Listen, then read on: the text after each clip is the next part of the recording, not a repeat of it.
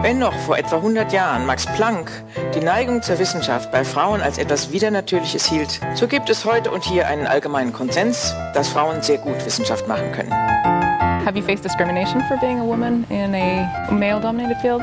Yeah, yeah, especially the, my youngest year. The biochemist had been speaking at the World Conference of Science Journalists in Seoul when he reportedly remarked Three things happen when they are in the lab you fall in love with them, they fall in love with you, and when you criticize them, they cry.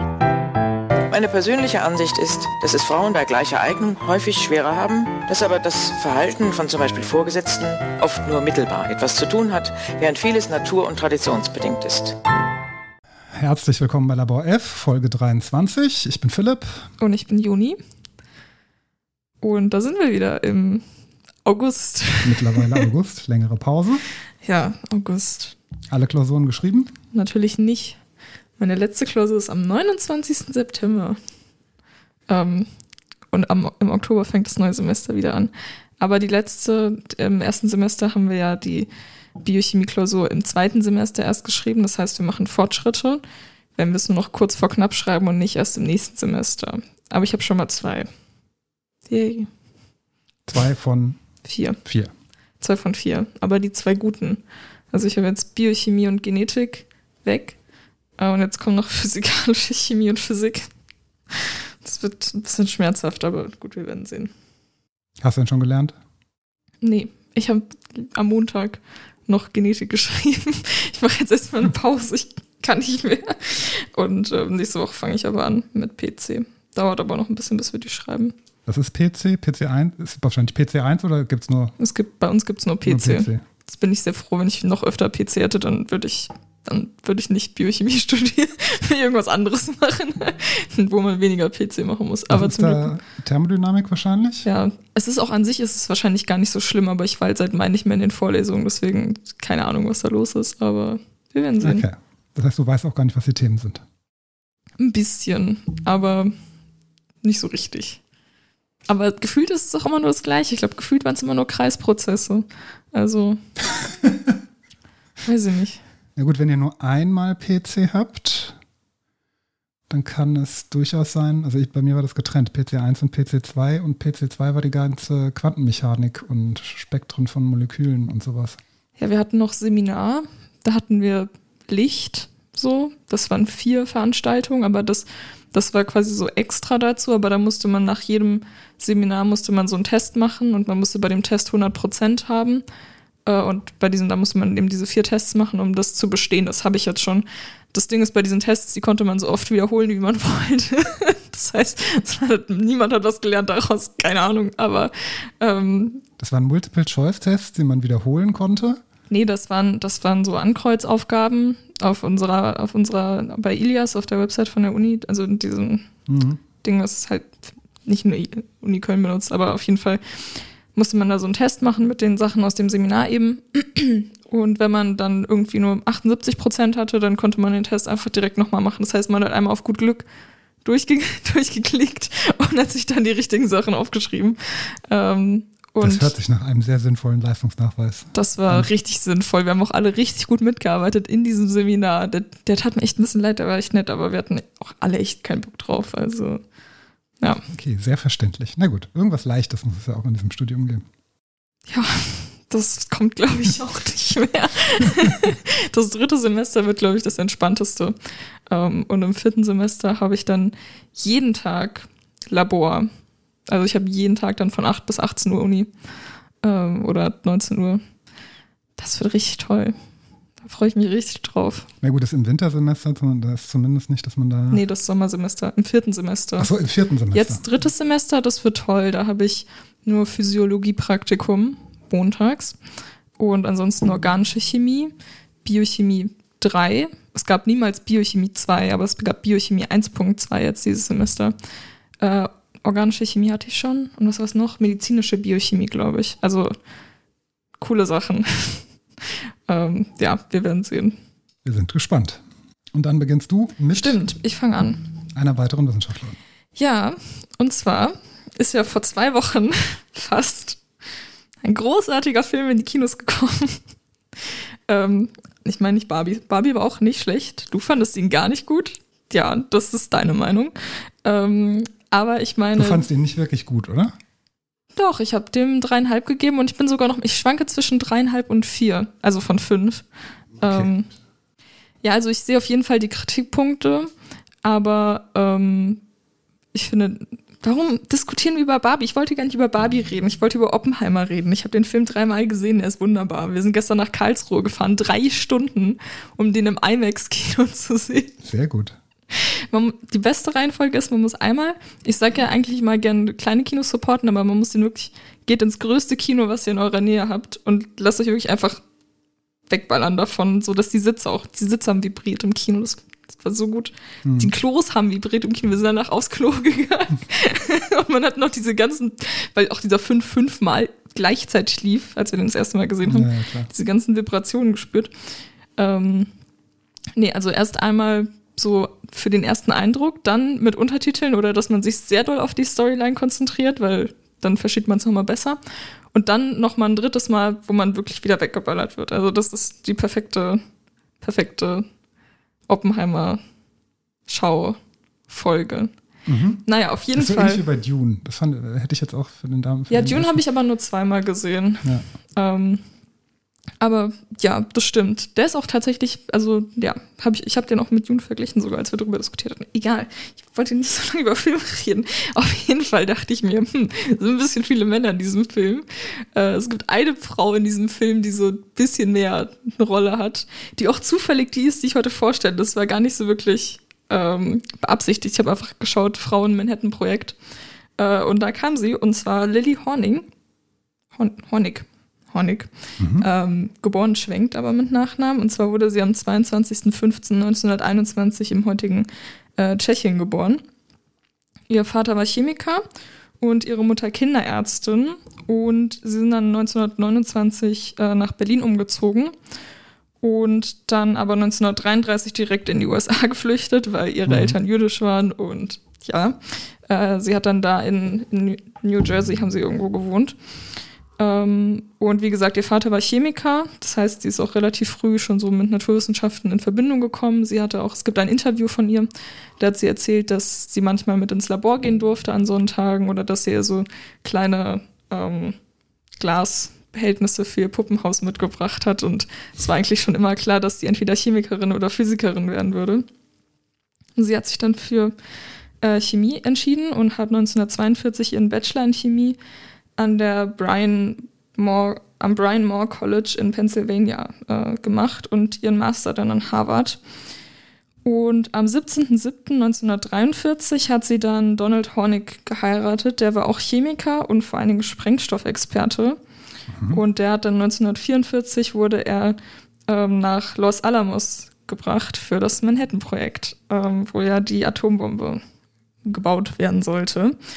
Ähm, auch gebaut wurde. Ja, das auch, aber das, das wusste man ja 1944 jetzt noch nicht, wie gut das so alles funktioniert. Ähm, In Anführungszeichen. Ja. Ähm, genau, sie sollte da eigentlich als äh, Sekretärin oder Schreibkraft arbeiten. Das haben da viele Frauen gemacht, die irgendwie schreiben konnten, konnten, also so schnell tippen und alles. Äh, sie meinte aber, ich kann das gar nicht und hat dann ihre Referenzen gezeigt, weil sie ja einen Bachelor und einen Master in Chemie hat und durfte dann da auch äh, Forschung oder mitforschen. Das hat sie zunächst an Plutonium gemacht. Also es gab ja einmal ähm, eine, ein, das, das jetzt auch zu 50 Prozent besteht mein Wissen nur aus diesem Film tatsächlich. Alles, was ich so drumherum noch weiß.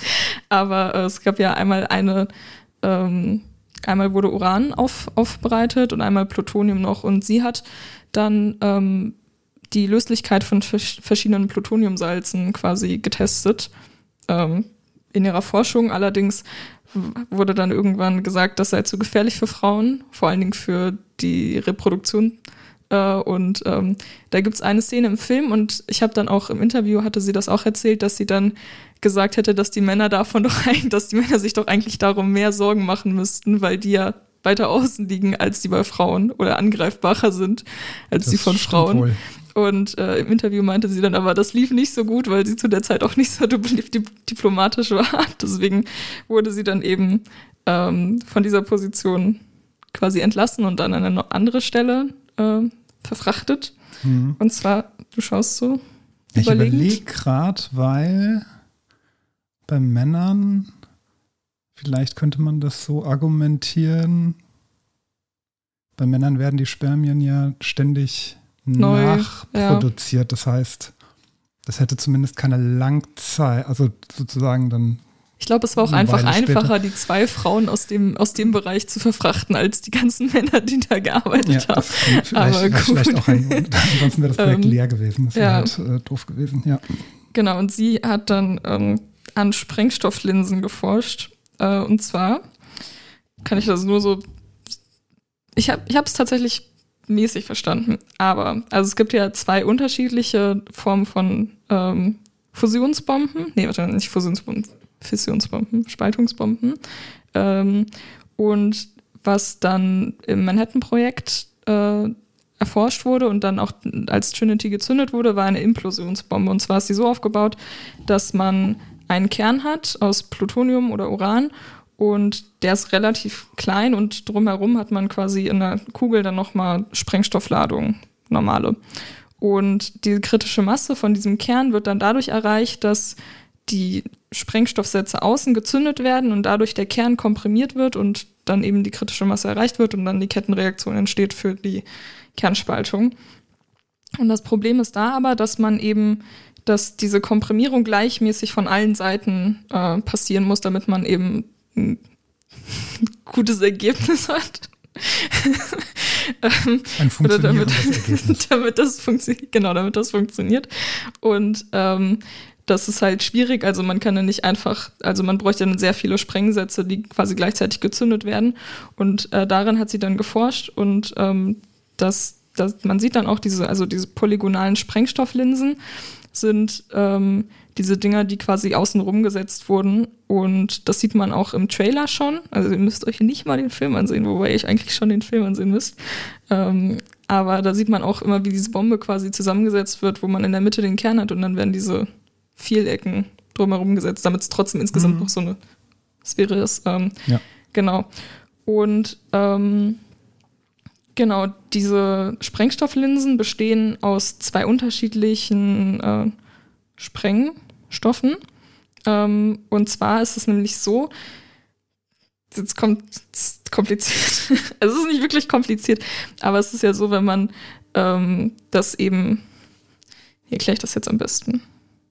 Also es besteht zwei, aus zwei Sp Sprengstoffen und ähm, einer hat eben eine schnellere Detonationsgeschwindigkeit und der andere eine langsamere, weil quasi die Detonationsfront, wenn man einfach nur, also man kann sich das wie so Wellen vorstellen, wenn man das einfach nur so zünden würde, dann würden die an alle Richtungen gleichmäßig quasi von dem Punkt Mhm. abgehen, Ja. wo das gezündet wird. Und man will ja aber nicht einen nach außen gehende Detonationsfront haben, sondern eine nach innen gehende zu der Kugel. Das heißt, man muss quasi einmal diese Detonationsfront brechen, also so wie Licht quasi gebrochen wird, Mhm. eine Linse, deswegen auch Sprengstofflinsen. Und das passiert eben äh, an dem Übergang von dem einen Sprengstoff zu dem anderen Sprengstoff. Das heißt, die sind so aufgebaut, dass man quasi äh, an dem Teil, der näher an dem Uran- oder Plutoniumkern ist, hat man quasi so einen Parabelkörper, also so ein Rotationsparabel, das quasi in alle Richtungen so eine negative Parabel auch, also oben ist die Spitze und dann darum quasi den, äh, den anderen Sprengstoff. Und ähm, ja, ist alles ein bisschen kompliziert. Das ist quasi so zwei Schichten von Sprengstoff. Genau, zwei Schichten, aber so nicht halt der eine Block und dann kommt der andere Block, sondern quasi eine Parabel. Ja, das ist so. also jeder, der innere Sprengstoff bekommt noch so ein Hütchen auf. Ja, es mit ist quasi, Dem äußeren Sprengstoff. man, wenn man die Bombe aufzeichnen würde, dann würde man quasi eine Blume zeichnen, also so einen Kreis und dann so Blumenblätter drumherum und dann um diese Blumenblätter würde man einfach nur noch so äh, gerade Linien quasi zeichnen Mhm. und diese Blumenblätter sind quasi der eine Sprengstoff und diese Linien sind dann der andere. Ja. Ähm, das war eine gute Erklärung. Die, die Blumenbombe. Folgentitel. ähm, naja, auf jeden Fall, genau, muss diese Detonationsfront eben einmal gebrochen werden und deswegen Explosive Lens, weil es Ähnlichkeiten zur Optik hat. Ähm, bei Trinity wurden 32 Linsen, also dr- 32 von diesen äh, Körpern benutzt. Das geht aber bis zu 92 mittlerweile, glaube ich, Oh, ja. damit man das dann irgendwie genauer machen kann oder warum auch immer. Naja, größere Und- wahrscheinlich auch, ne? Ja, das, ja.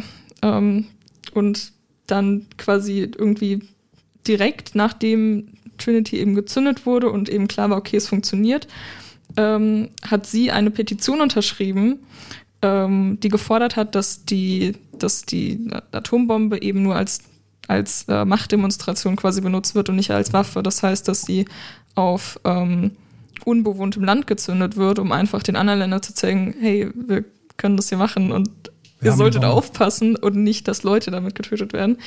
Ähm, wir wissen, hat die Petition nichts gebracht. Ähm, naja, War das die Petition, die auch so ganz viele andere äh, ja, unterschrieben haben? Ja, ich glaube. Äh, ich bin ziemlich, ziemlich sicher, ja. Ähm, genau. Dann, nach dem ganzen Manhattan-Projekt, hat sie 1950 ihren PhD in Harvard gemacht. Also sie hat dann weiter Chemie geforscht und unterrichtet. Ich weiß gar nicht genau, woran sie danach noch geforscht hat. Ähm, und hatte dann auch eine Professur in, an der Brown University. Und äh, war Vorsitzende des Chemie-Departments am Trinity College. Äh, und ja, das, das ist vielleicht ein lustiges Wortspiel, aber das hat nichts miteinander zu tun. Also Trinity College ist ja, ist ja mega alt schon. Ja. Ähm, ja, ich, hab- ich fand es nur lustig, dass beides Gleichheit heißt. Wegen Trinity, dem Atombomben-Ding okay. und Ja, ja, ja, okay. ähm, naja, und äh, was auch noch passiert ist, ist, sie wurde von President, President Johnson ähm, nach Korea, glaube ich, geschickt und hat dort ähm, geholfen, das Korean Institute for Science and Technology aufzubauen. Ähm, das war der Satz dazu. Was sie aber noch viel gemacht hat, ähm, war es, dass sie sich eingesetzt hat für Frauen in der Forschung. Sie war ein Gründungsmitglied von HERS, also Higher Education Resource Service, also oder HERS, äh, wie auch immer. Ähm, und das ist eben eine Organisation, die, die forscht zur Diskriminierung von Frauen äh, in der Vergangenheit und auch aktuell.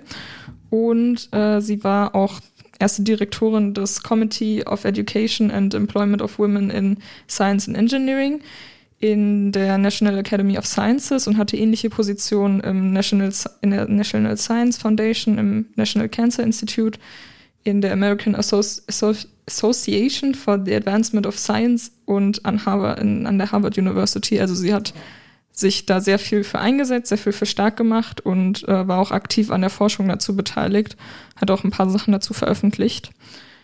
Genau, und hat sich äh, Zeit ihres Lebens dann dafür noch eingesetzt. Mm. Am 17.11.2017 ist sie gestorben, das heißt, sie ist 96 Jahre alt geworden.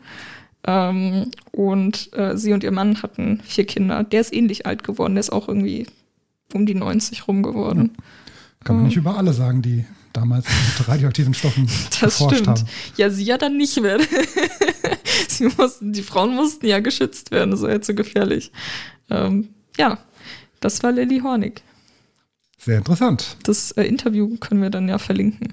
Und äh, was ich auch noch gesehen hatte, also das habe ich nicht ganz gesehen, das habe ich gestern Abend äh, zum Einschlafen geschaut, ist, es gibt eine Dokumentation, in der sie auch ähm, mit dabei ist, heißt äh, The Bomb und ist von Arte, wurde es auf YouTube gerade Ah, gereuploadet. habe ich schon gesehen, ja. ja. Also die Dokumentation habe ich nicht gesehen, aber sie ist Genau. auf meiner Merkliste schon drauf. Ja, ist wahrscheinlich auch wegen Oppenheimer gerade, ne? ja, wahrscheinlich. Sehr sicher. Also ziemlich sicher. Sehr gut. Ich habe eine polnische Wissenschaftlerin, und zwar Simona Gabriela Kossak. Und sie war im Wesentlichen Biologin, also Schwerpunktgebiet war die Biologie. Geboren ist sie 1943 in Krakau, Polen, gestorben ähm, 2007 in Białystok. Okay. Ich weiß nicht, wie man diesen Buchstaben ausspricht. Oh Gott, hätte ich vielleicht mal recherchieren sollen. Ich glaube, man spricht ihn so U aus. Das ist so ein L mit so einem so ein Strich durch. schrägen, schrägen Strich durch. Das, also ich weiß auch nicht, aber ähm, Ich glaube, man spricht so ein bisschen. war es war es in Polen oder in die Stadt? Ja, ja, ja, auch in Polen, genau. Gut. Białys- Białystok vielleicht. Naja. Und äh, in der Biologie, also einer ihrer äh, Titel, den sie dann von anderen bekommen hat, unter anderem, war die, sie, sie wurde quasi als Zoopsychologin bezeichnet, also Psychologin der Tiere. Und äh, der, ihr Forschungsschwerpunkt war im Wesentlichen Verhaltens, Verhaltensökologie von Säugetieren. Was heißt Verhaltensökologie? Ähm, generell, welche Umweltfaktoren beeinflussen das Verhalten von Tieren oder ganzen Populationen? Hm. Ähm, und äh, also man könnte quasi sagen, die Untersuchung der Evolution des Verhaltens. So mhm. könnte man das vielleicht zusammenfassen. Also warum leben manche Tiere in Gruppen, warum andere einzeln und so weiter und so fort. Ähm, wie gesagt, sie hat, äh, war, war, Biologin. Ich habe nichts dazu gefunden, dass sie das irgendwie studiert hätte oder sonst. Also wir gehen mal davon aus, sie hat es studiert. Denn später war sie auch Professorin für Forstwissenschaften. Ihre Familie insgesamt war recht bekannt in Polen. Das war eine Künstlerfamilie. Also sowohl der Vater als auch die Mutter, deren Namen ich habe, ich auf gar keinen Fall aussprechen kann. Ist okay. Sie hatte eine Mutter und einen Vater. also, äh, also, allein der Name der Mutter ist irgendwie mindestens 20 bis 30 Zeichen und der Vorname? mit Nee, der gesamte Name. Doppelnachname mit ganz vielen Buchstaben, die ich nicht kenne oder nicht weiß. Das ist so ein E mit so einem Häkchen unten dran. Und, naja, egal. Also, sie hatte Vater und Mutter. Der äh, Vater war Maler. Ähm, also nicht äh, Gebäudemaler, sondern tatsächlich äh, Künstler. Ähm, war deutlich älter als die Mutter. Die hatten wohl auch, sie war wohl seine Assistentin zeitweise. Die hatten über sehr lange Zeit eine Affäre, denn er war verheiratet mit jemand anderem und ähm, heiratete sie dann aber später, also trennte sich dann von seiner ersten Frau und hm. heiratete sie. Ähm, ihre Schwester war Malerin, ihr Großvater war Maler, ihr Urgroßvater war Maler, ihre Tanten waren beide polnische, äh, recht bedeutende polnische Schriftstellerinnen und ihr äh, späterer Mann, Lech Wilczek, vermute ich mal, der wiederum war kein Maler, sondern der war wie sie Naturforscher. Sie lernten sich auch bei der Arbeit kennen. War das denn so eine umgekehrte Enttäuschung? So normalerweise ist so, dass so Medizinerfamilien gibt es dann so eine Person, die so Kunst studiert und dann sind alle so richtig enttäuscht und bei ihr war es so andersrum. Da ja. waren alle so KünstlerInnen und sie hat dann Biologie studiert und alle waren so, oh, was haben wir nur falsch gemacht? Vielleicht, ja. Bekannt geworden ist sie für ihre sehr radikalen Ansichten zum Schutz der Natur und insbesondere für die Aktionen, die sie teilweise gemacht hat, obwohl ich da gar nicht so viel gefunden habe. Ähm, aber ihr Leben allein kann man schon wirklich als radikal bezeichnen. Sie setzte sich insbesondere für den Schutz des Białowieża-Urwaldes ein und lebte dort auch 30 Jahre lang und zwar in einer alten Forsthütte ohne Strom und fließend Wasser.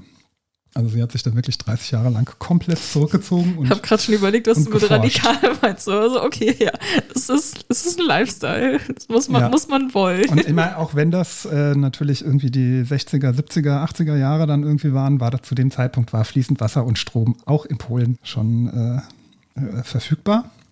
Wie kam sie dahin? Eigentlich wollte sie nur einen Ausflug dahin machen ich habe nicht rausgefunden, mit wem sie diesen Ausflug machen. Irgendwie, ich glaube, mit einer Kollegin oder sowas äh, zu dieser Hütte. Das war eine alte Forsthütte und das war mitten im Winter. Ähm, lag in einem Nationalpark und äh, verliebte sich eben gleich in den Ort. Und dann ähm, hat sie halt beschlossen, ja, ich will jetzt einfach hier bleiben und hat irgendwie von der Universität gesagt, kann ich hier forschen? Alles klar. Und dann wird das vom Nationalpark renoviert. Lebte dort dann 30 Jahre, teilweise auch mit ihrer Mutter zusammen. Und hier habe ich ein Bild von der Hütte. Das ist jetzt mal Bildbeschreibung. Bildbeschreibung. Die sieht eigentlich echt nicht schlecht aus. Sieht cool aus. Also würde ich auch wohnen, wenn ich Biologie studiert hätte und könnte. Ja. Ähm, ja, ja, sieht wirklich cool aus. Ja, ist halt wirklich eine Hütte mitten im Wald, der komplett eingeschneit ist jetzt hier in dem Fall. Das, ist, das sieht aber nach einer das Ding ist immer, wenn so Leute sagen, so Hütte im Wald, dann habe ich die Vorstellung von so einer Blockhütte, die so aus einem Raum besteht. Nee, war so. schon ein bisschen mehr, zweistöckig. Ja, genau. Und deswegen wollte ich sagen, das ist mehr als eine Hütte in, ja. in meinem Kopf zumindest. Ja, also ähm, schon ein Haus, ein altes ja. Forsthaus, könnte man vielleicht sagen. Genau. Ähm, teilweise lebte ihre Mutter mit ihr dort, aber nicht nur ihre Mutter, sondern auch ein paar andere Tiere. Sie lebte mit ganz vielen Tieren zusammen. Dort. Spinnen, und. Ja, Mäuse wahrscheinlich auch. Aber unter anderem hatte sie auch einen Luchs, den sie Hatte sie den oder ist der mal vorbeigekommen, Nein, weil er wusste, es gibt sie. Futter Nein, da? den hat sie auch großgezogen, wenn ich das richtig Oh. verstanden habe. Süß. Ähm, und irgendwann brachte ihr ihr Mann auch ein ein Tag oder zwei Tage altes Ferkel mit, was er gefunden hatte. Hat, hat sie da aber ohne ihren Mann gelebt oder also Ich glaube schon. Ich glaube, sie hat da alleine gelebt. Ich glaube, ihr Mann war da nicht so. Der das hat ist so ein besucht- Move. Der hat sie quasi das besucht. einfach, du musst, man heiratet so irgendwann, damit man so weniger Steuern zahlen muss und dann dippt man aber einfach und sagt, nee, ich gehe jetzt in den Wald, tschüss. Aber du kannst mir gerne zwischendurch mal einen Ferkel vorbeibringen, was ich dann haben kann. Ja. Es war aber kein normales Ferkel, sondern Das- es war ein Wildschweinferkel. Oh, Tja, wie das, fand die Mutter das von dem das werden wir gleich Wildschweinferkel? sehen. Davon habe ich Bilder.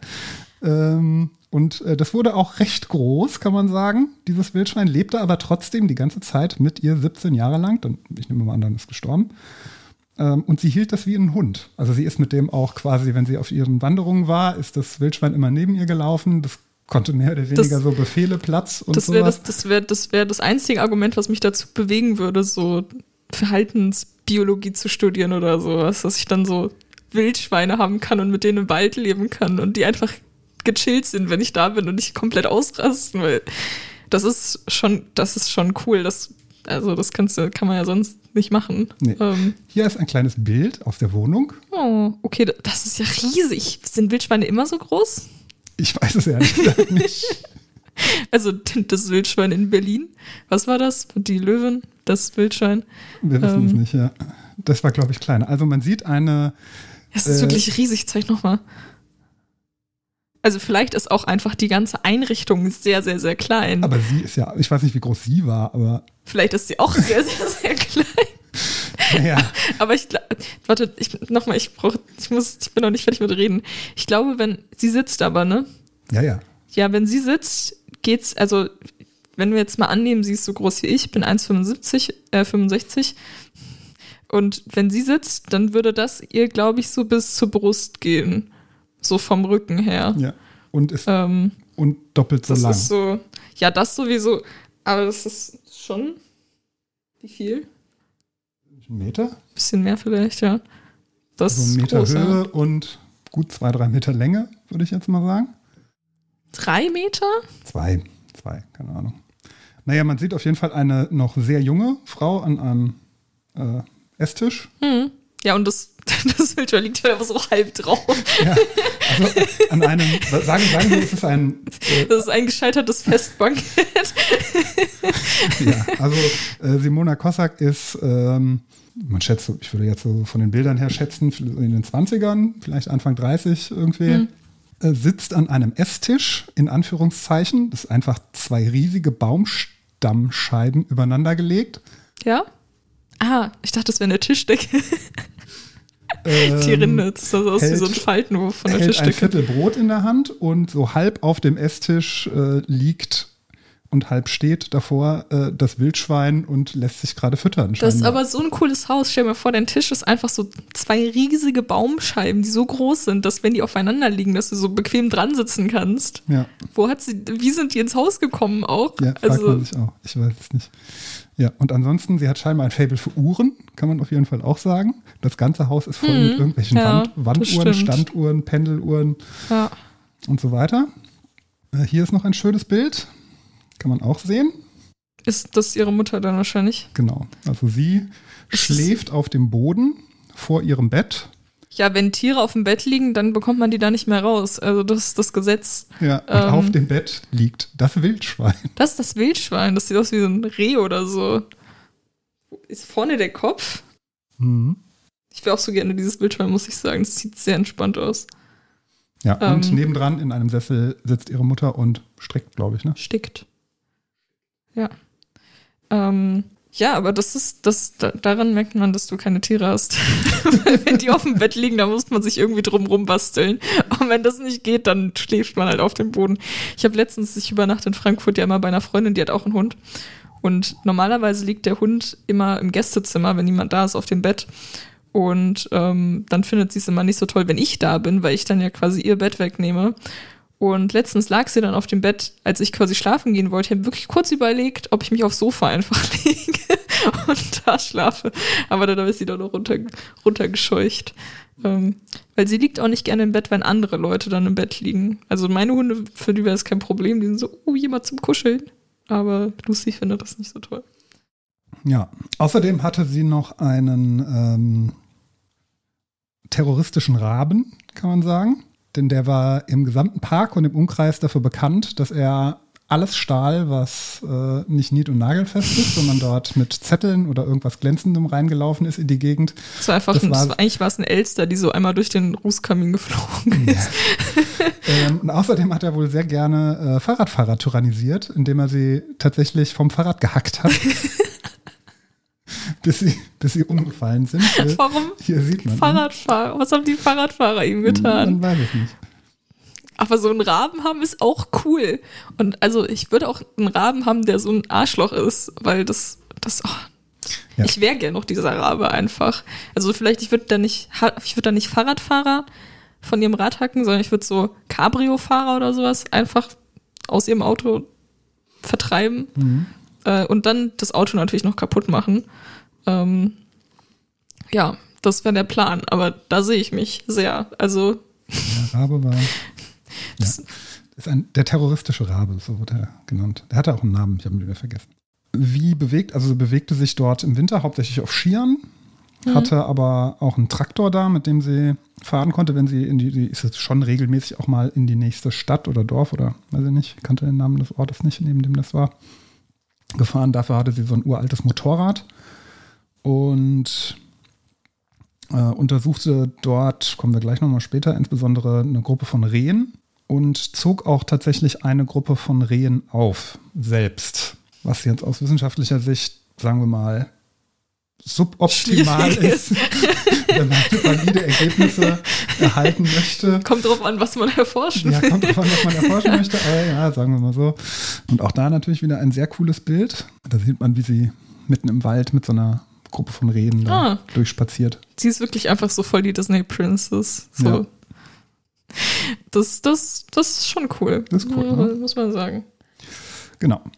Ähm, 1980 hat sie dann den Doktorgrad in Forstwissenschaften vom Forstwissenschaftlichen Institut bekommen. Ihre Dissertation hieß Forschung über die trophische Situation von Rehen im Lebensraum des frischen Nadelmischwaldes im Urwald von Bialjo, dieser Ort halt.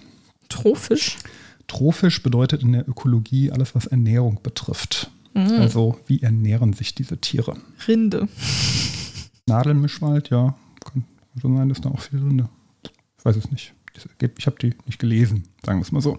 Ja, aber das ist ja ähm, häufig so, dass, oder das war jetzt bei uns oben am Wald so, vor einiger Zeit, dass, ähm, also weiß ich gar nicht, aber da war's, da ging irgendwie die Story rum, dass äh, der Förster sich immer aufregt, dass es so viele Hirsche und Rehe gibt, die die Rinde von gesunden Bäumen knabbern, äh, weil die ja keine richtigen Fressfeinde in der Natur haben, mhm. abgesehen von Wölfen, die ja nur so semi irgendwie in Deutschland unterwegs sind. Ähm, deswegen gibt es ja auch Förster, damit die das. Ja. Ja. ja. Ähm, elf Jahre später sie dann auch habilitiert in Forstwissenschaften. Die Habilitationsschrift war Umwelt- und intraspezifische Determinanten des Fressverhaltens von Rehen in der Waldumgebung.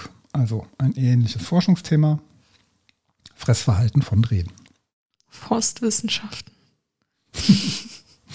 das ist so random. Ja. Das, ist, das ist so der Bereich an den Naturwissenschaften, die mich nur noch so bedingt interessieren, die ich aber sehr lustig finde, wo ich mich aber immer frage, warum machen wir das? Warum müssen wir Rehe stalken und zu schauen, was die essen? Ich meine, das ist, ergibt schon alles Sinn, es hat alles seine Daseinsberechtigung, aber ich finde es trotzdem immer sehr lustig, dass so der Job von manchen Leuten ist, Rehe zu beobachten. Ich finde das cool. Ich finde es auch cool, aber ich finde es auch lustig. Yeah. Ich würde es niemals machen wollen, aber äh, ist schon, schon cool. Genau, das war 91 die Habilitation. 1997 wurde sie dann Professorin für Forstwissenschaften, arbeitete am Institut für Säugetierforschung in der Polnischen Akademie der Wissenschaften, ähm, arbeitete, auch, arbeitete auch noch am Institut für Waldwirtschaft in der Abteilung für Naturwälder, war dort auch 2003 bis 2007 Direktorin und ähm, in der Zeit entwickelte sie, entwickelte sie oder war sie an der Entwicklung beteiligt, auch an dem sogenannten UOZ1. Kennt man, klar. Nicht? Uhu, Organisator. Nee. Ähm, das ist ein Gerät, das stöpselt man an. Äh, stöpselt man ist gut. Das ist so ein Pfosten, mehr oder weniger. Hm. Den rammt man in den Boden und zwar wird der neben Bahnstrecken montiert. Und Damit Uhus darauf landen können, eine Pause zu machen, Ja, wenn eine. Bahn vorbeifährt. nee, fast. Aber das warnt wilde Tiere vor vorbeifahrenden Zügen, weil die Tiere sind so sehr schon an die vorbeifahrenden Züge, Züge gewohnt, dass sie die gar nicht mehr als bedrohlich oder gefährlich oder irgendwas wahrnehmen. Aber macht der Pfosten irgendwas oder steht er einfach nur Ja, da? ja. Okay. Sobald ähm, die Schienen sozusagen. Weil ansonsten ist es ja einfach nur so ein komischer Baum. Also, Ich habe jetzt nicht rausbekommen, wie der aktiviert wird, in Anführungszeichen, ob es da ein Computer gesteuert oder was, weiß- oder der einfach nur die Bodenvibrationen an den Schienen äh, nimmt. Der sendet dann äh, Töne aus, die sehr unangenehm sind für Wildtiere. So dass die sich, und die, die stehen dann so in Abständen von 100 Metern, so dass die sich von den Bahngleisen entfernen, sobald da ein Zug angerauscht kommt, weil, ja, wie gesagt, die sind schon zu sehr daran gewohnt, dass die das noch als gefährlich wahrnehmen und da werden regelmäßig wohl, wurden vorher vielleicht jetzt auch noch regelmäßig welche erwischt. Also das war so die letzte große Erfindung. 2000 bekommt sie das Goldene Verdienstkreuz der Republik Polen für den UOZ. für ihr Lebenswerk. Wofür steht die. Abkürzung? Weiß ich nicht. Ich habe ein Video dazu. Vielleicht sagen sie es da. Also, es gibt ein UOZ in München, das ist das Uronkologische Zentrum. Aber, ähm, Also, auch dort im Video wird es nicht gesagt, was UZ1 heißt, aber der, äh, die werden aber immer noch benutzt, oder? ja, ja, ja, das ist noch nicht so lange her. 10, 15, 20 Jahre her erst. Seitdem das entwickelt wurde. Und die äh, Töne, die da rausgegeben werden, sind eben äh, 2000 erst. in den 2000ern war das, genau. Ähm, die Töne, die da rausgegeben werden, sind eben ja, Warnlaute für ganz unterschiedliche Tiere tatsächlich. Also hm, einfach Warnsignale. Das sind dann so alle übereinander gelagert einmal. Mhm. Nacheinander dann einfach, genau. Und das war Simona Kossak. Ich habe nicht rausgefunden, woran sie gestorben ist. Und wann ist sie gestorben? Achso, hattest du am. Anfang gesagt. 2007 ist sie gestorben. Heißt insgesamt 7 und äh, 64 Jahre alt nur geworden. Glaube, habe ich, hab ich irgendwas gelesen? Ich habe es mir jetzt gar nicht notiert. Ich meine, vielleicht irgendwie Gebärmutterkrebs oder sowas gelesen zu haben. Aber da bin Vielleicht ich hat jetzt sie auch mit sicher. Plutonium geforscht. Mm -mm, mm -mm, Wieder Witz. ganz sicher Ähm, nicht. Ja, so Rehe? Also sie hat an Rehen geforscht dann. Und dieses UOZ-Ding mitentwickelt. Sie hat an Rehen geforscht, hauptsächlich, genau. Und da in diesem Wald gelebt, deswegen ist sie berühmt geworden. Und es gibt ähm, wohl einen Dokumentarfilm aus dem Jahr 2022 ähm, auf YouTube. Ich weiß nicht, ob es der ist. Der heißt einfach nur Simona. Auf Hm. YouTube könnte es sein, dass es den gibt. Allerdings nur auf Polnisch und ohne Untertitel.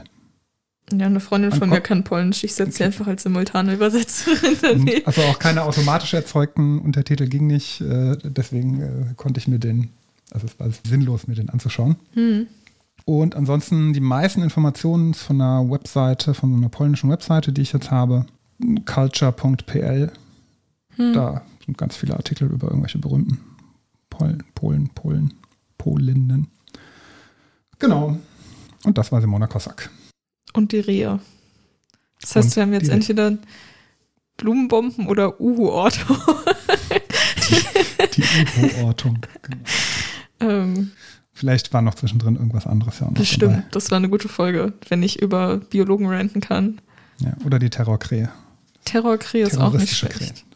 Ja, das war ein Rabe. Was ist der Unterschied zwischen Raben und Krähen? Weißt du das? ich Äh, vergesse es immer. Ich, Ich glaube, nicht. Raben sind Krähen. Ich glaube, Krähe ist eine Ordnung über Raben. Jetzt bin ich mir natürlich auch nicht mehr sicher, was sie da hatte. Was habe ich war gesagt? groß, ne? Du hast Rabe gesagt. Ich habe Raba gesagt. Aber Raben können auch groß sein. Ja, jetzt, ich weiß es noch nicht mehr, weil ich natürlich den auf Englisch. Ich habe es als Rabe übersetzt dann. Ich hoffe, das war richtig. Krähe ist Crow, ne? Ja, Raben und Krähen bilden zusammen die Gattung Corvus in der Familie der Rabenvögel. Die größeren Vertreter werden als Raben, die kleineren als Krähen bezeichnet. Dann war es wahrscheinlich eine Rabe. Dann war es wahrscheinlich richtig. Das war schon ein großer Vogel. Hier steht aber Crow. Dann war es Dann ist eine falsch. Krähe. Dann war es einfach eine große Krähe. Dann doch die terroristische Krähe. Wir müssen es ja noch einmal gesagt haben, damit es der Folgentitel werden könnte. ähm, oder wir nehmen einfach trotzdem Rabe. Wir nehmen den terroristischen Raben, egal ob das am Ende falsch war. Interessiert uns Es nicht. ist irgendwo eine Gattung. Das ist alles. Es ist- ist ein Vogel, kann fliegen, ist schwarz. Ja, Das reicht. Sehr gut. Ja, die University haben wir am Anfang schon abgehandelt. Das war's. Das ist ein gutes Schlusswort. Leid. Viel Leid. Ja, das ist wirklich, also zum Beispiel die Genetikklausur, das war ähm, auch so eine, das war quasi eine Online-Klausur, die wir aber in der Uni gemacht haben. Quasi wie in so einem Informatikraum, also am Computer. Ähm, auch so an Kreuzaufgaben, teilweise Multiple Choice und alles. Und da habe ich natürlich mal wieder zwei Aufgaben nicht so gut gehabt. Ähm, ist lustig, weil ein, ein Freund von mir, der hat bei jeder Aufgabe immer ein bisschen was. Und äh, bei mir ist es immer so, ich kann das entweder also ich kann das entweder sehr gut oder gar nicht. Dann ist auch bei der Biochemie-Klausur ja so, dass ich eine Aufgabe gar nicht hatte und das dann immer die ganzen Punkte mir wegnimmt. Ähm, naja, auf jeden Fall bin ich dann halt ein bisschen deprimiert rausgegangen, weil das eine war wirklich ein bisschen dumm. Das andere, gut, hätte ich nicht gewusst, wäre ich nicht drauf gekommen. Das andere, der, das andere war wirklich dummer Fehler und das war eine Sieben-Punkte-Aufgabe. Und ähm, da sind wir aber rausgelaufen und haben eben noch Biologen gehört, die auch sich über die Klausur aufgeregt haben. Und dann meinte ich zu ihm, egal, egal wie schlecht meine Klausur lief. Ich werde mich immer trotzdem ein bisschen gut fühlen, dass ich nicht Biologie studiere, sondern Biochemie. Es, ich weiß nicht warum, aber ich glaube, der Punkt, ich weiß nicht, ob ich das erzählt hatte. Ich hatte das erzählt, da hatten wir, glaube ich, noch eine Folge gehabt, aber wir mussten ja Prot Protokolle von anderen Leuten korrigieren. Ich glaube, der Punkt, wo ich wirklich doll den Respekt vor den Biologen aus meiner Generation verloren habe, ist, als ich die Protokolle von denen gelesen habe. Vor allen Dingen, als ich danach noch irgendwo gelesen habe. Ich hatte ein Meme gesehen, stand irgendwie Biologiestudium, es war so quasi so ein Kuchendiagramm und dann 90 Prozent davon waren Protokolle schreiben. Und ich war so, warum sind eure Protokolle so schlecht, wenn ihr die ganze Zeit Protokolle schreiben müsst? Also, wie kann das sein? Naja, Und- wer weiß, welches Semester die waren. Ja, weiß ich nicht. Also das, die, man muss ja überall Protokolle schreiben. Muss man ja jetzt auch Das nicht so rumjammern. Ja. Ähm, Aber wenn ich mir meine Protokolle aus dem ersten, zweiten Semester angucke, denke ich mir auch heute so. so ja, meine meine Güte. sind auch nicht Bombe, aber das, also, was die abgegeben haben, war schon, das wäre nicht mal der erste Versuch bei uns gewesen. So, so allein die Notizen wären, glaube ich, schon besser gewesen, weil da so viele Fehler drin waren und du sitzt ja da, du musst ja da sitzen und dir denken, okay, ich hatte jetzt, weiß nicht, wie lange wir Zeit dafür hatten, vier Wochen oder drei Wochen Zeit dafür. Das ist jetzt gut so, ich gebe das jetzt so ab und ich werde damit für die Klausur zugelassen werden. So, Also der Gedanke muss ja durch deinen Kopf gehen. Und ich, das ist der Punkt, den ich nicht verstehe. Also wenn, wenn die ersten Versuche nicht so gut sind, alles gut. Aber dass man das dann abgibt und sich denkt, das wird, das wird, weiß ich nicht. Ich sollte aufhören, Biologen sind toll, aber ich bin mit denen aus meinem Jahrgang jetzt noch nicht so warm geworden. Außer, außer mit, doch, ja gut, die hört den Podcast nicht, muss, aber die andere Person. Egal, Biologen sind toll. Vergesst Egal. alles, was ich gesagt habe. Vielleicht schneiden wir das raus. Ja, wird zensiert. Alles klar, dann verabschieden wir uns Ja, ah, dann verabschieden wir uns. und bis nächstes Mal. Tschüss. September dann schon. September dann schon. Das Jahr vergeht.